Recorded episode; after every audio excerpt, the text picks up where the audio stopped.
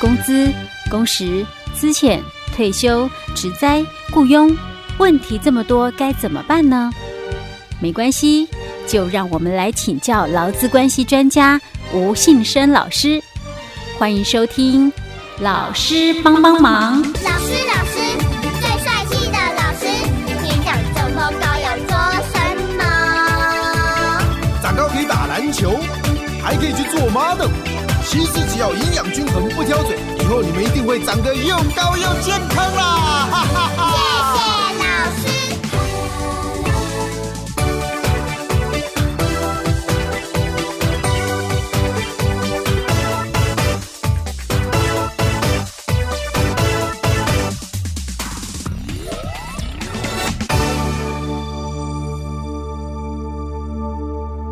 好，老师帮帮忙，我们为您邀请到劳资关系专家吴信生老师。老师您好，佳慧你好，听众朋友大家好。好，是我们今天继续来谈这个先前提到的职灾案例哈。嗯、这个职灾案例比较特别一点，就是甲到甲在 A 公司上班发生的这个通勤职灾，好，也在职灾医疗期间，就他又跑到 B 公司。去做了一个简简易的工作，简便工作，嗯、结果没有想很倒霉，是又发生职灾，那这次更严重了，嗯，导致截肢，嗯，好，那这种状况我们先前讨论过好几集嘛，哈、嗯，啊，我们上一集因为我们提到后来就是说，其实这个。甲还是可以跟 B 公司申请那个职灾给付，嗯、对不对？好，只是看他那个时间落差在哪个地方哈。嗯、如果万一刚好是跟前面那一个呃，就是 A A 公司申请的那个职灾是中间有落差的，对，是有时间差的话没有问题，因为是不同的事故嘛，对不对？嗯、可是万一他是甲那边申请跟 B 公司这个有重叠的话，就会有问题了，对哈。所以，我我才最后才讲说，这个要做坏事，要投机取巧，你也要懂法令哦，嗯、要懂一些相关规定，对，不要到时候呢，这个好处没拿到，反倒是可能自己会惹麻烦，对，搞搞不好搞到两个工作都没了，对对对，还要吃上官司呢，对。好，那不过呃，这个，所以我们先前提到说，不管法令有些什么样规定呢，就是说，他像他在。B 公司发生的这个的话，发生职灾有事实发生的话，他、嗯、还是可以跟 B 公司申请这个职灾给付，对，不对？嗯、可是我们先前提到的是他有帮他投保的情况，对，他如果没有帮他投保，也是哦，也是一样可以申请。对，所以这个就是刚刚佳慧谈到的哦，嗯、这个还是要懂法规啦哦。嗯、你如果懂，你就知道你要怎么去自保。哦，我们讲假，然后你怎么去自保？天哪，他这样投机取巧，会 想办法自保。不过他毕竟发生了职灾，哎，对他还是发生职灾的一个部分哦。我觉得比较倒霉是 B 公司吧，A 公司也挺倒霉。哎，两家雇主哦，其实都蛮倒霉，因为谁也不想发生事故的哦。所以哦，我们先来探讨一下，当这个职灾发生的话哦，嗯，基本上哦，那个。雇主哦，他有哪些的一个责任的一个部分？嗯、哦，那当然，第一个哦，我们先谈的就是民事的一个问题哦。在我们民事责任里面哦，你可能会面临到两个一个区块哦，一个就是可能啊哦，这个雇主他是没有责任的，就是可能这个。灾害的发生，嗯，哦，你你是没什么责任的，哦，那可能就只有单纯的一个什么劳基法上的职灾补偿，嗯，哦，那也有可能哦，哦，这个灾害的一个发生，雇主哦，你是有责任的，哦，可能你也一些的安全措施什么的，你没有做到这个保护的一个义务，哦，那所以导致这个事故的一个发生，哦，所以你可能你还是有我们民法上的一个。侵权行为的一个部分哦，那这个就涉及到赔付的一个赔偿的一个问题哦。嗯、那所以这个是在我们第一个哦，这个雇主的一个责任里面哦，嗯、那你可能都有职灾的补赔偿的一个问题、嗯、哦，你要去了解的。是，那老师，可是他像这种都搞到要截肢，应该通常都是有责任的吧？哎、欸，对，哦，因为就这个。A 公司来讲哦，因为它是通勤灾害哦，所以通勤灾害是公司没有责任，没责任的。那再来哦，它的第二次的事故哦，是在 B 公司发生哦，所以对我 A 雇主来讲哦，我对你就很单纯，我只是一个劳基法上的职灾补偿的一个责任哦。那这个补偿是有上限的哦。那对于这个 B 雇主来讲，嗯哦。我可能啊，哦，嗯。我没有把这个安全防护给做好，嗯。或者是我可能啊，因为你刚来哦，我没有把这个教育训练给教好哦，或者是我有其他的一个疏失哦，所以导致了你的这个灾害的一个发生哦。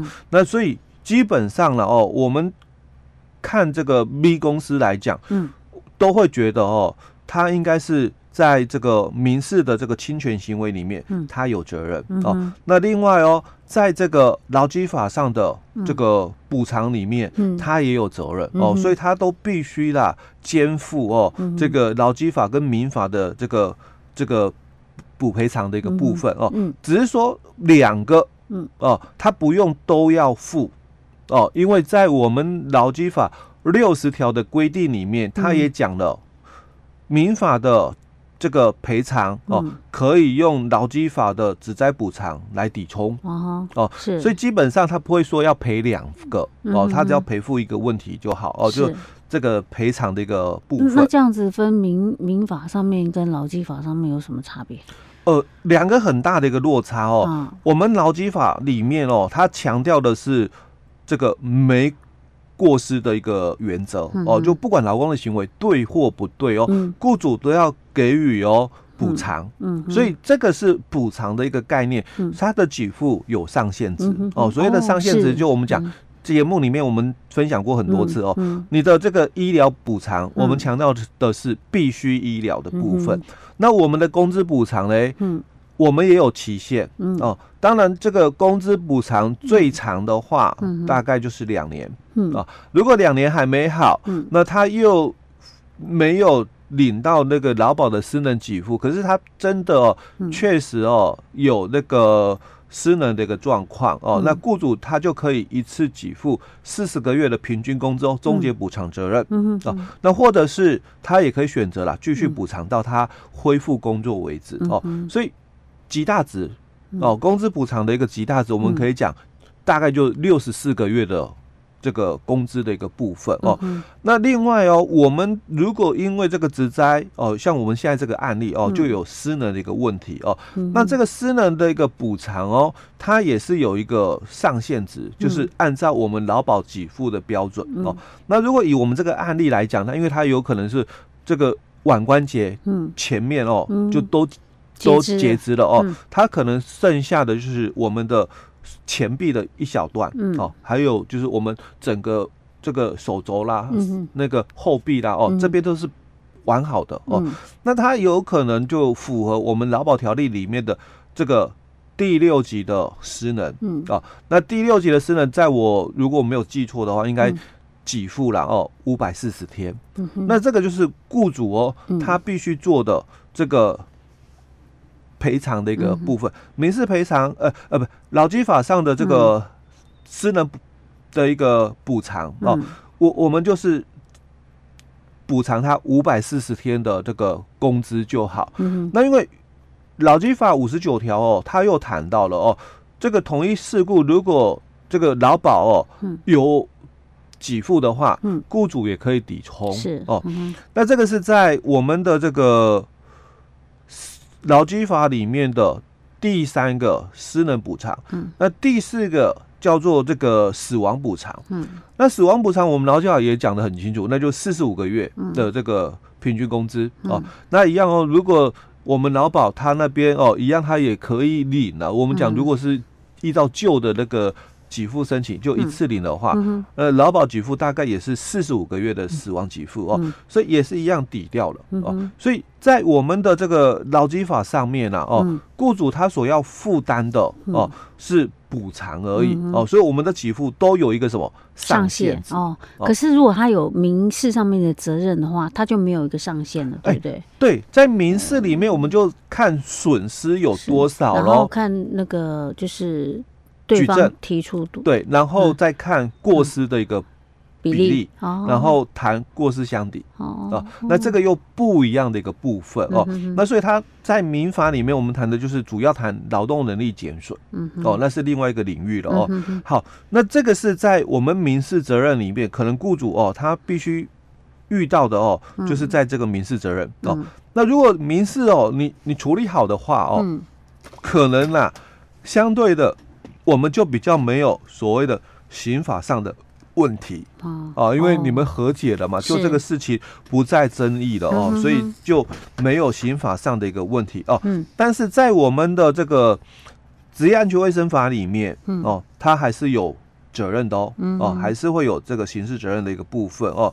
那另外哦，在我们的行政责任里面哦，公司哦。他还是有可能哦，就是被勒令提供，嗯。哦，或者是有可能被受行政处分，嗯。哦，这个是在这个职灾发生的时候哦，雇主他所会面临到的一些法律的一个责任的一个部分哦，主要在这一块哦。那我们接着又回来谈，在我们的这个 B 公司的一个部分哦，那他有可能哦，他是有劳保。哦，也有可能他没有劳保哦。嗯、那不管他有还是没有哦，对于这个甲来讲哦，他就是要负我们刚刚讲的这个责任的一个问题。只是说如果他有劳保，嗯，他可以用劳保哦来去抵充。那如果他没有这个劳保，那他就是全额负担。嗯哦，那假如啦，我们先假设一种情况，嗯，他没有劳保，然后这个。B 公司哦，嗯，他也不愿意去处理，因为有可能是他就觉得当初是你自己，你自己要求我不要帮你哎，对，所以发生事情哦，你怎么可以把责任全部推给我？哦？所以 B 公司哦，他就也有可能哦，我不理你，我不理你，嗯，哦，那这种情况的话，当然甲他还是有这个权利啦，哦，可以自保哦。那你要知道的就是。我们的这个职业灾害劳工保护法里面第六条的一个规定哦，嗯、那他谈到了哦，说你没有参加劳保而遭遇职业灾害的劳工，嗯、那雇主如果没有按照劳基法的规定予以补偿的话，嗯、你可以比照劳保条例的一个标准，嗯、按照最低的这个投保薪资哦，嗯、来申请我们的这个职业灾害的。失能跟死亡的一个补助哦，嗯、但我必须强调哦，它只在这两块，嗯，哦，它没有办法去申请哦，我们劳保三十四条的这个职灾的伤病给付哦，哦，那但是它可以申请的是这个职灾的失能跟死亡补助，这个是政府方面的了，哎，对，可是问题是他不能够告 B 公司吗？可以啊，还是可以告 B 公司，还是可以，哦，因为这个是你的。这个法律上的保护的一个问题，因为确实啊，你是在 B 公司发生职灾哦，那你可能哦，你涉及诈领劳保的，那是另外一个区块，因为你可能是在我们嗯。举例里面讲到的哦，你可能是 A 公司请领期间，你又去请领的 B 公司的一个部分哦，所以万一真的发生这种状况，再怎么样也要先把那个。你该你领的，把它领回来，因为你要了解说，你你的这个权利的一个部分哦。接着我们也要来探讨，嗯，这个甲哦，它到底有哪些的一个请求的一个部分？OK，好，老师，我们下一集再跟大家分享。好。